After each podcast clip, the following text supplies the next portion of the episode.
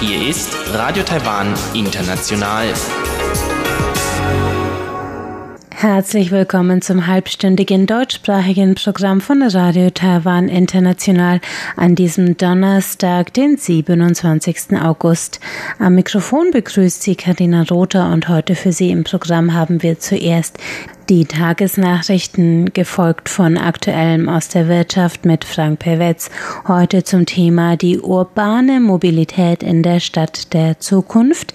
Danach geht's weiter mit Rund um die Insel und Elon Huang und der ist heute im Gespräch mit Tong Peilan, die einen Überblick über das 20-jährige Bestehen des DAAD-Informationszentrums in Taipei gibt. Nun zuerst die Tagesnachrichten.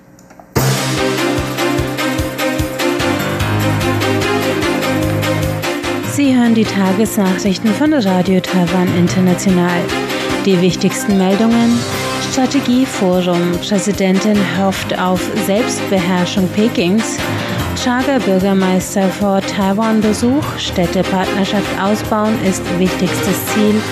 Und Taipei Music Center zur Förderung der Popmusik eröffnet. Die Meldungen im Einzelnen. Präsidentin Tsai Ing-wen hat heute auf Einladung des australischen Thinktanks ASPI zu Fragen von Taiwans strategischer Lage Stellung genommen. Die Rede fand per Videoschaltung im Rahmen des regionalen Strategieforums Indo-Pacific Leaders Dialogue statt.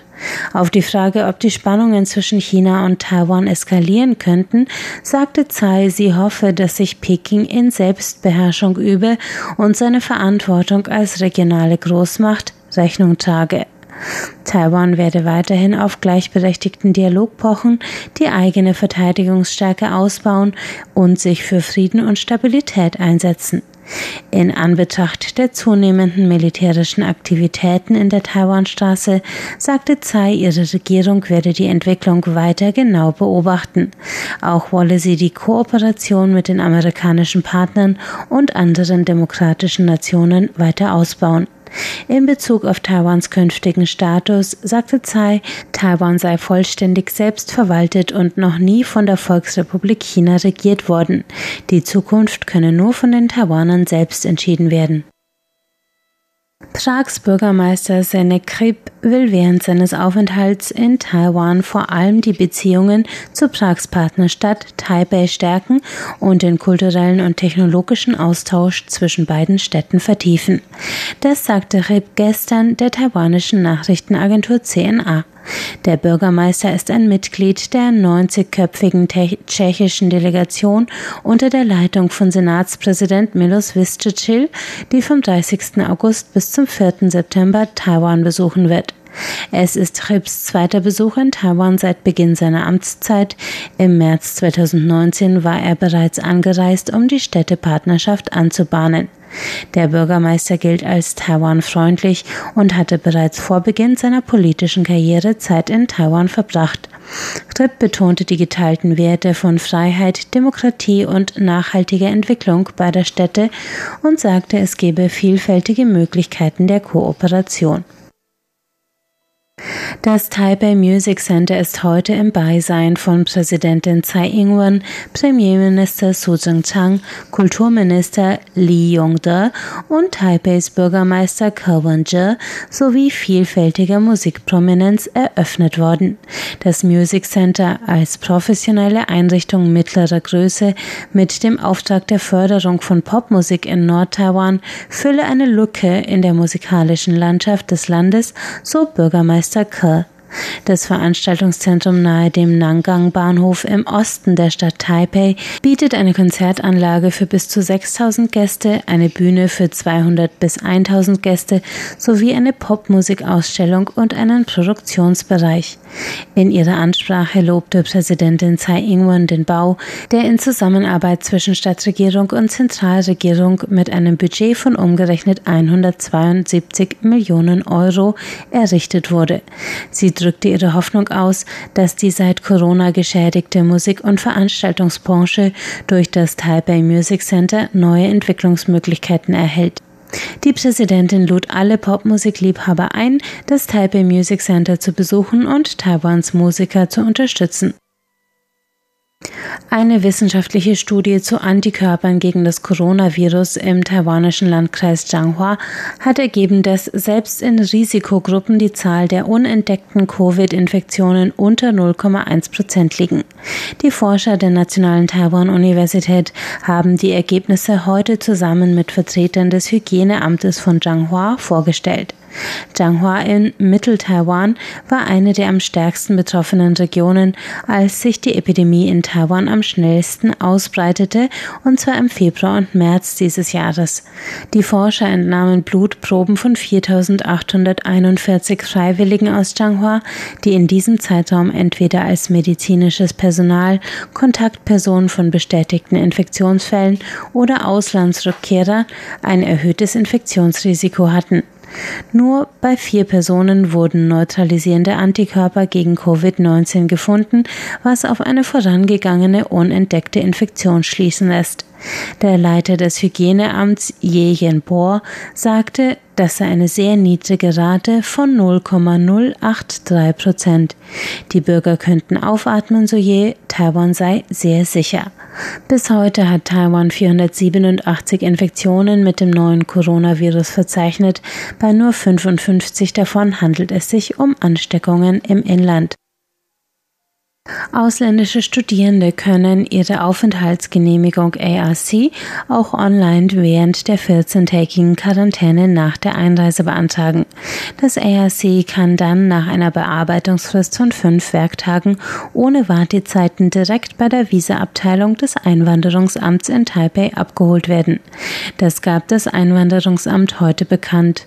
Nachdem das Bildungsministerium am 24.08. die Einreise für alle ausländischen Studierenden an Hochschulen in Taiwan geöffnet hat, rechnet das Einwanderungsamt mit einem Ansturm in der Visaabteilung. Um Menschenaufläufe zu vermeiden, hat das Amt das System für Online-Anträge ausgebaut, eine Videoanleitung erstellt und die Antragsprozedur auf Englisch und Chinesisch zur Verfügung gestellt. Eine Sprecherin sagte, Anträge können auch außerhalb der Öffnungszeiten eingerichtet werden und eine Hotline stehe bei Fragen zur Verfügung. Der parteilose Parlamentsabgeordnete und Heavy Metal Musiker Freddie Lim hat in seiner Rede vor einem US Think Tank an die demokratischen Nationen der Welt appelliert, Chinas Expansion aufzuhalten und die Hongkonger Bevölkerung zu unterstützen. Lim war von dem Washingtoner Think Tank Global Taiwan Institute eingeladen worden, bei dessen Online-Konferenz am gestrigen Mittwoch über die Situation von Hongkong und Taiwan zu referieren. Lim sagte, viele Hongkonger seien durch das nationale Sicherheitsgesetz gezwungen, ihr Land zu verlassen. Die Angst vor Unterdrückung und Übernahme durch China teilten auch die Taiwaner.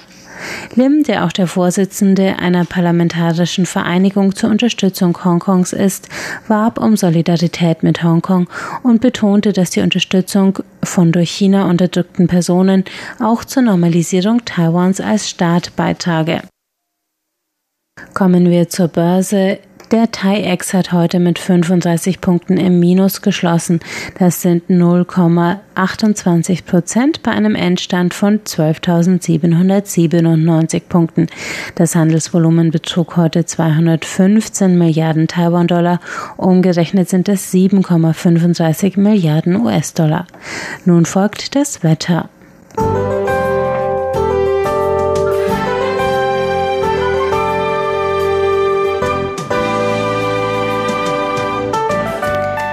Heutige Donnerstag brachte erneut starke Regenfälle in weiten Teilen des Landes. In Ilan in Ost-Taiwan wurden 54 mm Niederschlag pro Stunde gemessen, gefolgt von 41 mm in Danshui in Neu-Taipei. Die Temperaturen erreichten Höchstwerte von 36,9 Grad in Geelong in Nord-Taiwan und 36,5 Grad in Taipei, sonst 30 bis 35 Grad. Morgen Freitag kühlt es weiter ab bei 27 bis 34 Grad und anhaltenden Regen landesweit. Nur in Hualien und Taidong an der Ostküste der Insel wird es sonnig bei 26 bis 33 Grad. Zum Abend hin verziehen sich die Wolken für eine regenfreie Nacht. Es folgt Aktuelles aus der Wirtschaft mit Frank Pewetz und heute geht es um den Beitrag des Fahrradfahrens zur urbanen Mobilität. Wie sollte die Stadt der Zukunft aussehen und wie sollte die Fahrradindustrie in Taiwan darauf reagieren? Die Antworten auf diese Fragen hat jetzt Frank Pewetz.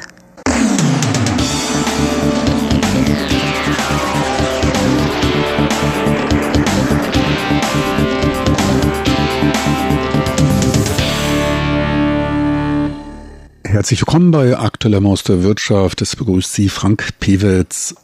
Heute geht es um die große Frage des Fahrradfahrens in der Stadt der Zukunft, um den Beitrag, den das Fahrradfahren bei der urbanen Mobilität leisten kann. Diskutiert wurde dies von Experten auf dem Taipei Cycle Forum. Das Forum und auch die Cycle Show, die fand natürlich nicht während der Corona-Pandemie statt. In diesem Jahr fiel nämlich alles aus. Es handelt sich um das Forum des Vorjahres. Allerdings haben die dort diskutierten Anliegen nichts an ihrer Aktualität verloren. Das Forum war mehrteilig angelegt. Auf dem letzten Teil des Forums, dem Future City Forum, einem sehr breit aufgestellten interdisziplinären Forum. Da trafen sich mit Morten Cabell von der Copenhagenize Design Company aus Dänemark, dem früheren Bürgermeister Kopenhagens, der mit dazu beigetragen hat, die Stadt zur fahrradfreundlichsten der Welt zu machen, und mit Kevin Main, dem CEO des Verbandes der Fahrradindustrien Europas, zwei einflussreiche Vertreter der Fahrradwelt und auch der Fahrradumwelt. Kopenhagen wird als weltweiter Trendsetter bei der Gestaltung fahrradfreundlicher, auf Nachhaltigkeit bedachter Städte gesehen. Auch der Bereich Fahrradkultur wurde angesprochen. Auch da war mit Jan van Saanen aus Utrecht ein Vertreter eines weiteren mit einer fortschrittlichen Fahrradkultur ausgestatteten Landes präsent. Ferner war noch Rich Conroy von Bike New York anwesend. Bike New York bietet weltweit das größte Bildungsprogramm rund ums Fahrradfahren, um Sicherheit und Zuversicht beim Fahrradfahren an. Darunter fällt dann auch der Aspekt der Wartung von Fahrrädern. Die Programme werden zudem kostenlos angeboten. Doch wie soll diese Stadt der Zukunft aussehen? Dieses Nachdenken könnte zu einer größeren Verschiebung hinsichtlich unserer Art und Weise des Zusammenlebens führen und auch die Entwicklung der Fahrradindustrie beeinflussen. Berücksichtigt werden müsste dabei auch die zunehmende Alterung, die zumindest in Industrieländern des Westens, aber auch in Ostasien, Taiwan, China, Südkorea und Japan stattfindet. Welche Bedürfnisse haben diese zunehmend größer werdenden Bevölkerungsteile, wobei der Erhalt der Umwelt, Nachhaltigkeit ein für alle relevantes Anliegen ist.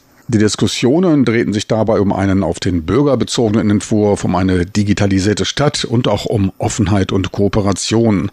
Auf dem Taipei Cycle Forum, da ging es in erster Linie natürlich um urbane Mobilität und dabei auch um die Rolle der Fahrradindustrie bei der Entwicklung dieser urbanen Mobilität und der von gesunden Städten der Zukunft. Die einzelnen Foren wurden dabei recht modern abgehalten. Statt der klassischen Sprecher-Hörer-Konstellation wurden die Zuhörer nach einer Einführung in die Problematik in Arbeitsgruppen eingeteilt, um sich dann aktiv über neue Konzepte auszutauschen die Ergebnisse der Arbeitsgruppen wurden dann anschließend vorgetragen und zur weiteren Diskussion gestellt. Bei der Frage nach den Kernpunkten zukünftigen Designs der Fahrradindustrie wurden als Hauptpunkte verbesserte Infrastruktur, ein frauenfreundlicheres Umfeld, erleichterte Wartung und Handhabung von Fahrrädern ganz oben auf der Liste angeführt. Zudem sollten wetterfeste Lösungen angeboten als auch verstärkt Koop Tischen, also Kooperation bei gleichzeitigem Wettbewerb betrieben werden. Bei letzterem dürfte es um Standards als Ausgangsplattform kompatibler Innovation gehen. Ferner sollte auch verstärkt auf die Bedürfnisse von mit dem Fahrrad zur Arbeit fahrenden Pendlern eingegangen werden. Doch wie sollen die Fahrradkultur bzw. Fahrradkulturen weltweit entwickelt werden? Als wichtigster Punkt wurde eine Fokussierung auf Kinder und deren Ausbildung gesehen, um schon früh Fahrradfahren als normalen Bestandteil des Lebens zu machen. Zudem System sollte sich stärker auf die Bedürfnisse des Durchschnittsradlers, ein funktionierendes Fahrrad mit bequemem Sattel konzentriert werden und weniger auf Tour de France Gewinnertechnologie. Zudem sollte die Lobbyarbeit für das Fahrradfahren durch Gründung einer NGO unterstützt werden, die sowohl auf Landes- als auch auf internationaler Ebene operieren könnte. Zudem sollte auch verstärkt Kooperation mit der Autoindustrie bei der Gestaltung von Mobilität gesucht werden, statt auf Konfrontationskurs zu gehen. Weiter sollten Fahrradausleihprogramme verbessert und ausgebaut werden. Als wichtig wurde dabei auch eine verträgliche Integration von Fahrradstellplätzen in das urbane Umfeld betrachtet. Auch das E-Fahrrad Fahrrad wurde diskutiert. Bei der Entwicklung der E-Fahrräder wurde die Infrastruktur, Fahrradspuren und Parkplätze als besonders wichtig betrachtet. Zudem sollten die zentralen Komponenten standardisiert werden, wie zum Beispiel das Übertragen von Batterien von einem Fahrrad auf ein anderes, beziehungsweise von einem Land in ein anderes. Auch die Ladezeiten von Batterien, die bei Fahrradbatterien besonders lang sind, wurden erwähnt. Dabei empfahl man einen Blick auf die Autoindustrie zu werfen, die in diesem Punkt schon deutlich weiter ist. Zudem wurde gefordert, den gesamten Zyklus einer Batterie von der Entstehung bis zur Entsorgung unter nachhaltigen und sozialverträglichen Aspekten zu betrachten. Als ein weiterer wichtiger Aspekt wurde gesehen, E-Fahrräder diebstahlsicherer zu machen. Kevin Main, CEO des Verbandes der Fahrradindustrie in Europas, verriet die Zukunftsvisionen des Verbandes. Unsere erste Zukunftsvision ist es, bis 2030 in Europa täglich weitere 18 Millionen Radnutzungen hinzuzufügen, um das Ganze zu beschleunigen. Wenn dies über den ganzen Kontinent passiert und alle aufholen, können wir dies um weitere 50 Prozent an Fahrradfahrten ausbauen. Auf der politischen Seite würden dadurch 200.000 neue Jobs entstehen und zeigen Sie mal einen Politiker, der nicht mehr Arbeitsplätze haben möchte. Wir von der Fahrradindustrie sind Teil derjenigen, die Jobs schaffen Unsere Werkzeugkiste ist zwar anders als die in der Infrastruktur, doch das, was wir liefern können, sind weitere 200.000 Jobs.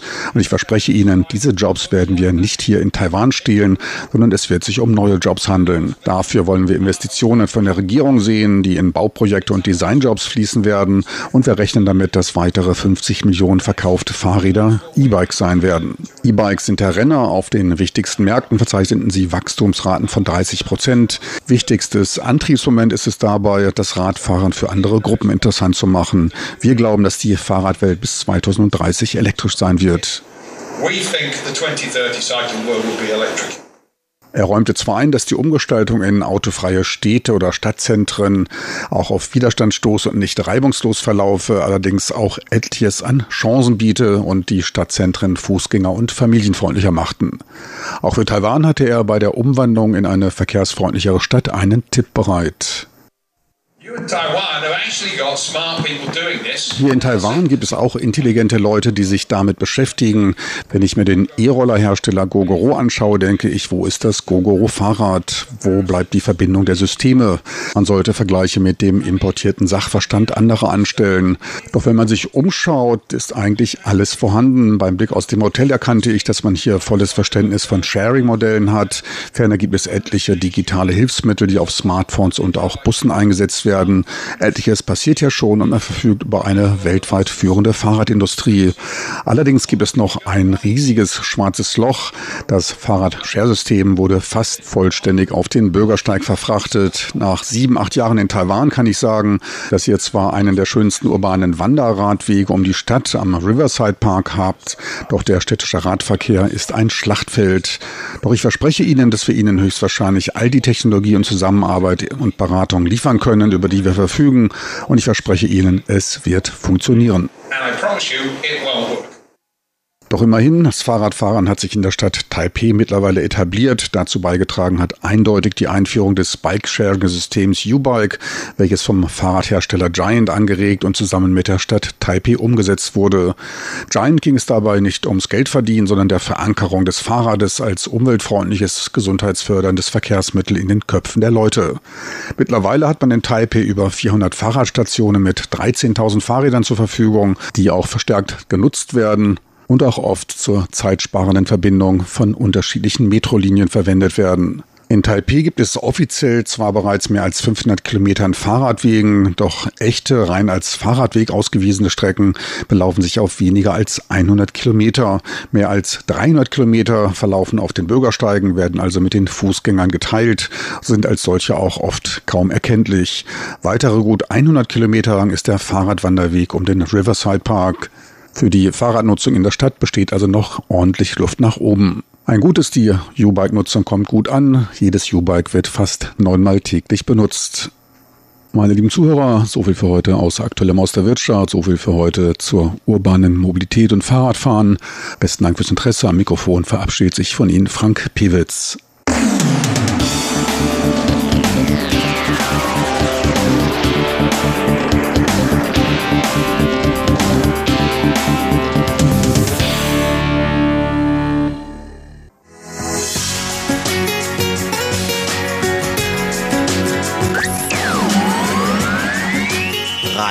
Taiwan, international aus Taipeh.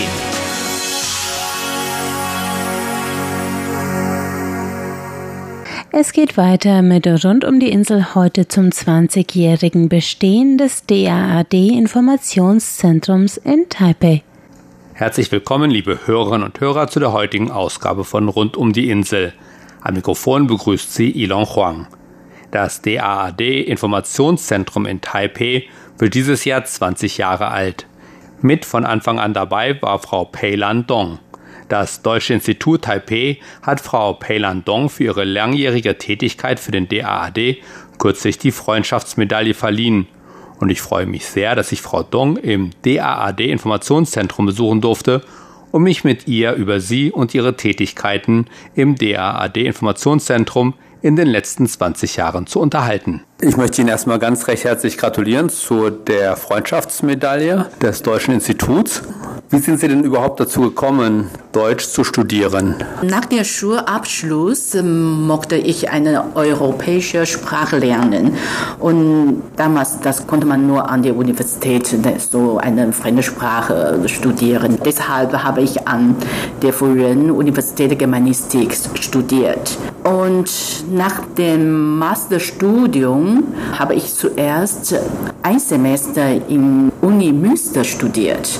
Und danach bin ich nach Berlin umgezogen und dort am der FU Berlin meine Doktorarbeit gefunden. Und ja, dann ja, habe ich angefangen, meine Doktorarbeit zu schreiben. Und dann sind Sie wieder zurück nach Taiwan gekommen und haben hier unterrichtet. Oder haben Sie hier erst noch Ihre Doktorarbeit weitergeschrieben oder wie sah das aus? Ja, im Jahr 2000 bin ich nach Taiwan zurückgekommen und damals ich habe gedacht, ich konnte auch in Taiwan meine Doktorarbeit fertig schreiben, aber leider, ich habe das nicht geschafft. Aber glücklicherweise habe ich die Möglichkeit haben, ja, eine Lehrausbildungsstipendium vom Goethe-Institut bekommen. Okay. Und danach, ja, dann nach der Ausbildung bin ich als Deutschlehrerin an der Chang'an Universität und auch bei Goethe-Institut ja, zu arbeiten. Dann vor 20 Jahren wurde das DAAD Informationszentrum eröffnet. War es zu dieser Zeit, dass Sie beim DAAD angefangen haben? Im gleichen Jahr, das 2000, ja, wurde das Theater IC Taipei in Taipei gegründet. Und am Anfang arbeitete ich nur für DAAD vier Stunden pro Woche, habe Studienberatung geleistet am Anfang. Okay, also Sie sind von Anfang an, als das DAAD Informationszentrum eröffnet wurde, waren Sie dabei? Ja, genau. Aber bevor das Informationszentrum eröffnet wurde, war der DAAD ja schon in Taiwan tätig. Damals für die Auswahl von Stipendium und auch der Mitarbeiten von den Universitäten, der deutschen Universitäten und taiwanesischen Universitäten. Ich glaube, seit sehr lange wir haben schon zusammengearbeitet. Aber mhm. solche Arbeit, das ist durch damals, das heißt Deutsche Kulturzentrum, das ist Goethe-Institut Taipei. Ja. ja. Sie machen diese Arbeit. Und warum wurde dann das DAAD-Informationszentrum eröffnet? Ja, im Jahr 2000 begann der DAAD mit der Einrichtung von der Informationszentrum auf der ganzen Welt, um den akademischen Austausch zu fördern und Informationen über das Studium in Deutschland bereitzustellen. Deswegen ja, das DAAD äh, Informationszentrum Taipei wurde auch in diesem Jahr als eines der ersten DAAD-Informationszentren eröffnet. Also wenn man Informationszentrum hört, dann stellt man sich mehr so ein großes Büro mit vielen Räumen vor uns. Aber das war bei Ihnen damals nicht so. Das war noch kein richtiges Büro vor 20 ja, Jahren. Genau, dann vor 20 Jahren, ja damals, es gab nur einen Tisch und ein paar Stühle in einer Ecke eines Klassenzimmers bei Goethe-Institut. Ja, damals ist es so, ja, mhm. so, weil haben keine Namensschild, ja, keine richtige Büro, kann man so sagen, ja. Aber war es dann nicht sehr schwierig, Ihre Aufgaben zu erledigen? Was für Aufgaben hatten Sie denn damals beim DAD? Ja, natürlich, am Anfang haben wir keine Webseite, keine ja, richtige Adresse, keine Telefonaten. Da haben wir einfach nur so einen Tisch und ein paar Stühle. Und die meisten Informationen, das ist durch Goethe-Institut und verbreiten zum Beispiel für die Studenten, die möchten in Deutschland studieren. Dann kommen zu uns mhm. pro Woche zwei oder vier Stunden und dann die Information, die Studienmöglichkeiten in Deutschland, die Informationen bekommen. Mhm. Wann hat sich das Büro dann ja, zu einem richtigen Büro entwickelt? Wann haben Sie ein richtiges Zimmer bekommen? Ja, das ist, muss zuerst mit dem Umzug des Goethe-Institut Taipei in ein äh, neues Gebäude wie hier, ja, mhm. dieses Haus, konnte der, der ein kleines Büro haben. Ja, seitdem kann man sagen, von der Räumlichkeit, dass ein richtiges Büro haben. Mhm. Ja. Und sonst, wenn Sie einige Veranstaltungen haben, nutzen Sie sonst die Räumlichkeiten des Goethe-Instituts hier? Ja, vom Goethe-Institut können wir äh, die Räumlichkeit können wir benutzen und manche Veranstaltungen dann machen wir auch mit Deutschen Institut zusammen. Das ist auch bei Deutschen Institut können wir auch eine kleine Veranstaltung ah. ja, stattfinden. Und wie gesagt, Sie sind jetzt schon 20 Jahre dabei. Haben sich Ihre Aufgaben in den letzten 20 Jahren verändert? Ja, kann man so sagen. Am Anfang diese vier Stunden für Studienberatung und danach Hauptstelle, die 20 Stunden, kann man so sagen, 20 Stunden pro Woche, dass diese Hauptzeitstelle haben. Und bis jetzt ist es Vorzeitstelle. Mhm. Und natürlich zuerst ist Studienberatung und dann fast alle Büroarbeiten, ja, dann Infoveranstaltungen organisieren und Vorträge an die Universitäten oder in der Bibliothek und auch haben viele Austauschprogramme oder Stipendienauswahl mhm. zusammen mit unseren taiwanesischen Partnern, zum Beispiel MOI oder MOST.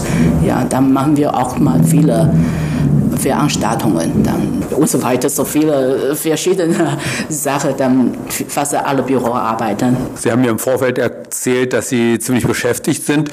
Heißt das, dass doch immer mehr Studenten hier auch beim DAD nachfragen oder dass auch die Zahl der Studenten zwischen Taiwan und Deutschland gestiegen sind in den letzten Jahren? Ja, das haben wir auch die Statistik vom MOI, dass im Jahr 2000 haben wir 313 Studenten nach Deutschland studieren. Und jetzt die neuen Zahlen, das ist bis 2018, ist 1620.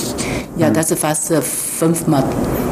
mehr. Wow. Ja. Und wissen Sie auch so ein bisschen, ob wie das ist mit deutschen Studenten, die nach Taiwan kommen? So die deutschen Studenten nach Taiwan. Mhm. Ja. ja. wir haben auch mal diese Zahl, aber leider äh, ich muss noch mal ah, suchen, dass ich glaube 1700. Dann ich muss noch mal. Ja, ist also auch mehr geworden in den letzten Jahren. Ja, ich glaube, das ist auch. Wir haben noch mal diese Zahlen. Kann ich mhm. mal noch. Und in all den Jahren, Sie haben ja auch viele Leute kennengelernt, viele Studenten wahrscheinlich, die nach Deutschland gegangen sind oder irgendwie auch zurückgekommen sind und so. Haben Sie die eine oder andere Geschichte vielleicht, die Sie mh, hm, entweder berührend fanden oder vielleicht interessant fanden? Ja, eine Geschichte über unser DRD Alumni. Eines Tages habe ich eine E-Mail bekommen. Das ist von einem Professor, das ist aus Hamburg. Mhm. Ja, Hamburg Universität, ein Professor. Und dieser deutsche Professor, das ist eine eigentlich das ist keine deutsche Professor, aber arbeitet bei deutscher Universität. Das ist eine Ägypten. Mhm. Aber vor 30 Jahren äh, hatte er auch DAD-Stipendium erhalten und in Freiburg einen deutschen Intensivkurs besucht. Und in Freiburg hatte er einen taiwanesischen Kommilitonen kennengelernt. Und diese taiwanesische Kommilitonen, das ist auch eine DAD-Stipendiaten. Und mit dem, er hatte sich mm, ja sehr rasch erfreundet. Mhm. Und er hat damals seine Kommilitonen versprochen, wenn er einmal nach Taiwan kommen sollte, dann werde er ihn sicher besuchen. Ja. Und dann hat er ihm ja uns geschrieben.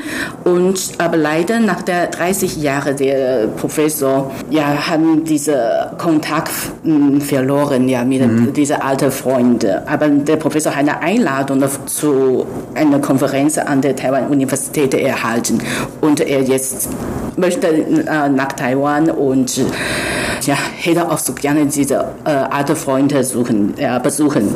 Und glücklicherweise konnte ich durch DAD der Alumni-Datenbank den Kontakt wiederherstellen. Ich habe die E-Mail-Adresse gefunden. Und nach 30 Jahren treffen die beiden alte Freunde noch wieder. Ich finde, das ist eine sehr, ja, sehr schöne Geschichte. Ja. ja, sehr schöne Geschichte. Das ist eine wirklich tolle Geschichte zum Abschluss. Ich bedanke mich recht herzlich für das Gespräch und ich wünsche Ihnen noch weiterhin alles Gute beim DAAD. Vielen Dank. Sie hörten rund um die Insel und damit sind wir am Ende des heutigen deutschsprachigen Programms.